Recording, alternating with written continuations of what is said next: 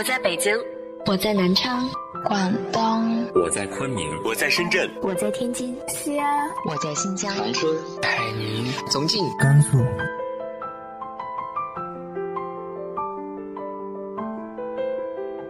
这里是 FM 幺八零八四，昨天的你的现在的未来，我是主播背着吉他的蝙蝠女侠。无论你在哪儿，这里都有我的温暖等你。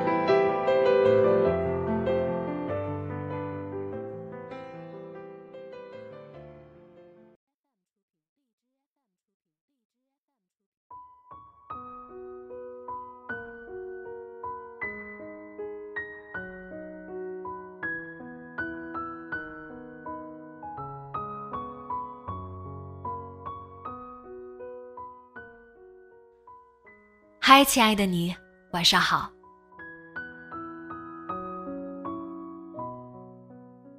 我在很多城市学习、工作、生活过，但是，只有有爸妈陪在身边的城市，才让我觉得温暖又值得怀念。今天和大家分享的文章来自于五月雪的《南方的冬天》。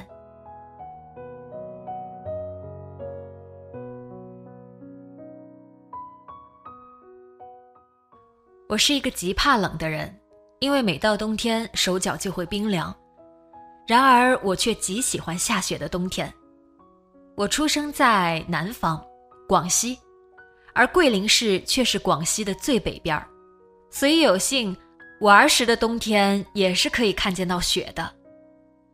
南方的冬天如南方的人一般，总是温温和和的，偶尔刮一阵北风，也就冷那么一阵。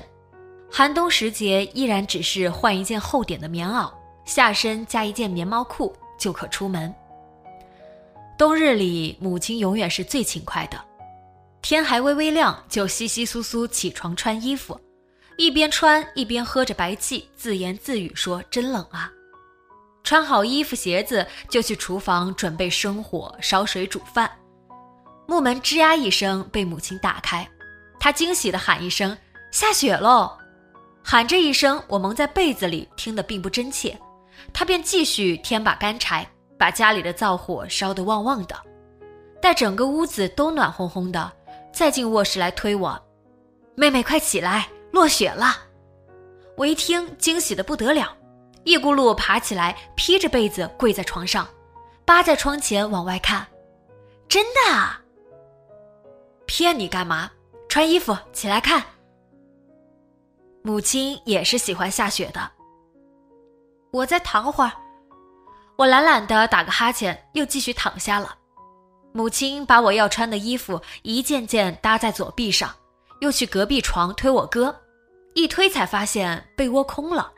我哥早起来了，傻孩子，起来也不讲一声。他喃喃的回到厨房，帮我把衣服放在椅背上，拿火来烤暖。等我哥披着一身风雪从后门进来的时候，我也按耐不住了。哥哥，雪落的大不大？蛮大的，瓦皮上全白了，河里的水结好厚的冰。我哥抖着肩膀，一边关后门一边说。我忙掀开被子，跳下床，脚上脱个鞋子就往厨房奔。我和我哥挤在火炉边，我一边穿衣服一边缠着他带我去看河里的冰。他不肯答应，伸出两个冻得通红通红的双手，任着火舌头舔来舔去。我穿好衣服鞋子便出门了，瓦房和无人区的草丛处全是皑皑白雪，泥巴路上的雪已经消融，但积水小滩已经被冻成冰块，忍不住拿脚去踩，踩不碎，不死心的又拿后脚跟猛跺，只听到一声脆响。冰块裂成了白缝缝，我才心满意足的一面在路边的矮墙上捧一把雪，一面往河边走。果然和我哥说的那样，河面已经结冰了。冬天我们家门口那条河是没有多少水的，因为河的上游被堤坝拦住蓄水，方便初春的农耕。浅浅的水湾上有如被人为覆盖上去一大块毛玻璃一样。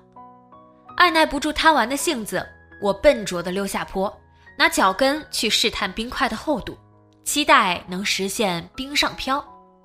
只可惜还没用力呢，冰块就脆生生的裂了。还好反应快，不然鞋子湿了，回家是要讨骂的。我悻悻地爬上岸，沿着河边继续走，看到水深有浮冰的地方，便拾起脚边的一大块砖丢下去，咚一声脆响，觉得声音好听极了。辽阔的稻田里，孤零零矗立着几吨草垛，草垛尖尖上覆盖着几片未来得及融化的冰雪。一阵冷风呼呼吹来，偶尔又掠过几只麻雀。菜地里几垄白萝卜。菠菜在白雪的映衬下显得更加青翠碧绿。我最喜欢过年烫火锅里的青菜和萝卜片儿。我爸说，打完霜和落了雪之后的白萝卜特别甜。说到吃的，肚子已经饿得咕咕叫了，我便搓着一双冻得红彤彤的冻疮手，急忙忙往家走。我总是翘首期盼着在外打工的我爸的归来。从小到大，虽然和他相处的日子少之又少，也虽然总觉得和他隔着些距离。如果我爸对我说的话语气稍微重一些，我就会委屈的落泪；而对于我妈，哪怕她打我骂我，我也是不放在心上的。过一会儿也跟没事人一样，舔着脸和她说话。但我知道，我爸也是极疼爱我的。我读初一便开始寄宿。一周回家一次，记忆中有那么一次，冬天周五的傍晚回到家，家里竟然不是往日的大门紧闭，家里凄凄凉凉、冷冷清清。我妈大概不是去地里了，就是去邻居家打牌了。而这次回来，我看到我爸、我妈还有邻居的玉爹爹围坐在家里烧的暖烘烘的火炉旁。一面烤火，一面看我们家那个破旧的黑白电视，心里别提多高兴了。我打过招呼就进里屋放书包，出来时我妈已经把家里炒菜的铁锅架上了。下午四点多，并不是晚饭时间，但我妈知道我们在学校苦，所以周五下午回到家总是会给我们加餐的。我爸给我挪了个位置，让我过来烤火，我蹲在他旁边。伸出长满冻疮、肿得跟包子似的双手来，兴奋地问他什么时间回来的。我爸说回来几天了。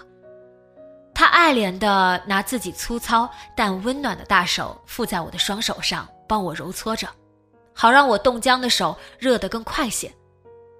他问我怎么长这么多冻疮，没买冻疮膏吗？我妈抢先回答说买了，让他带去学校涂。我低低地说：“涂了没有用。”语气尽量随意些，怕伤了我妈的一片好心。我爸起身去房里，说他有一个很好用的东西要拿来给我涂。递到我面前的是百雀羚的那个小铁盒盖子的香香。我一旋开，香气扑鼻，用小手指勾出一点白色跟牙膏似的膏体来，涂在冻疮上。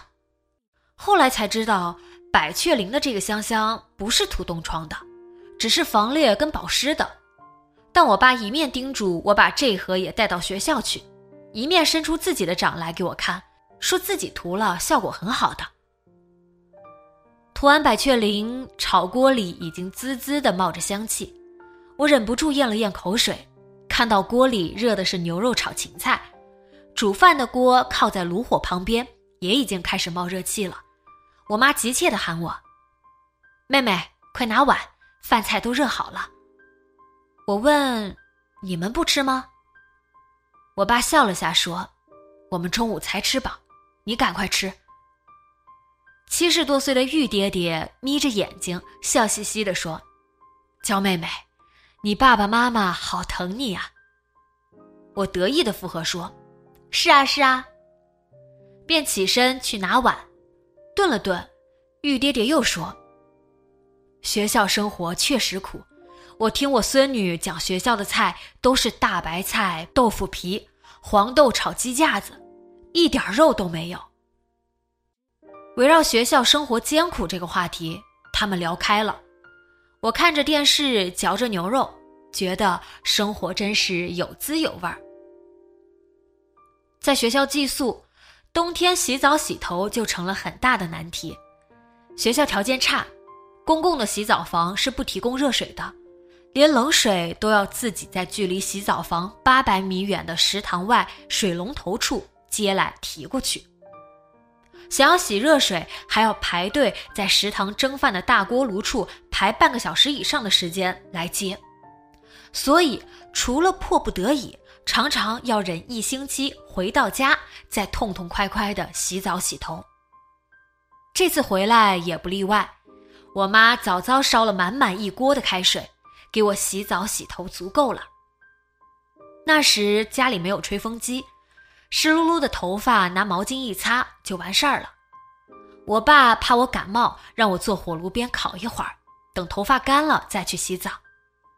还拿出自己的大棉袄给我披上，感觉对我像对一个三岁的小孩一样。而我内心总是觉得暖融融的。我们读初中，除了交伙食费，自己所吃的大米是要自己亲自交到学校食堂的。不记得一个学期一个人要交多少斤了，只记得每周日下午坐车去学校，总要自己扛十多斤的大米去。那时特别羡慕一些同学的爸爸，自己开着突突作响的三轮车，给子女一次性把一学期的大米给送齐全了。又或是家境好些的同学，连大米都懒得扛，直接换成交现金，省事儿。对于我这样的贫困家庭来说，钱是没有的交的，只有大米，甚至于有时因为稻田受灾，连大米都没有的送，只能一拖再拖的被管食堂的老师点名催了很多次，才不得已跟妈讲了这件事儿。我妈叹口气，又只得去亲戚那儿借了。为此总觉得很内疚，也深知爸妈的不容易。只能自己发愤图强。好在初中成绩一直很好。有一次上午课间休息时间，我站在我们三楼教室的走廊前往操场看的时候，竟然意外的看到了我爸。他当时推着家里的那辆修了很多次的二八单车，车座后绑着一大袋大米。因为课间学生多，他大概不敢骑车。身材矮小的他，在我眼里显得有些吃力。我当时并不知道他回来了，也不知道他会来学校帮我送大米。大概是听我妈提起了学校在催，便驮着这大袋米骑了两个多小时到这里。虽然隔得远，但我爸的身影和面貌却被我看得真切，当下就忍不住泪眼模糊。当时并没有电话。我爸也怕打搅我学习，便没有来找我，也不能跟家境好的家长那样买了好吃好喝的送过来。他给我送完大米就骑车回家了，又是两个多小时的路程要赶。因为上课，我也没有下楼去亲切的上前喊他一声爸爸。但这件事却被我写进了一篇作文里，被语文老师当成范文念出来的时候。我的泪又湿了一次。读高中学到朱自清那篇《背影》，总会想起推着后座上绑着一袋大米的自行车的父亲来。冬天的家带给我很多温暖，他会陪伴我一辈子。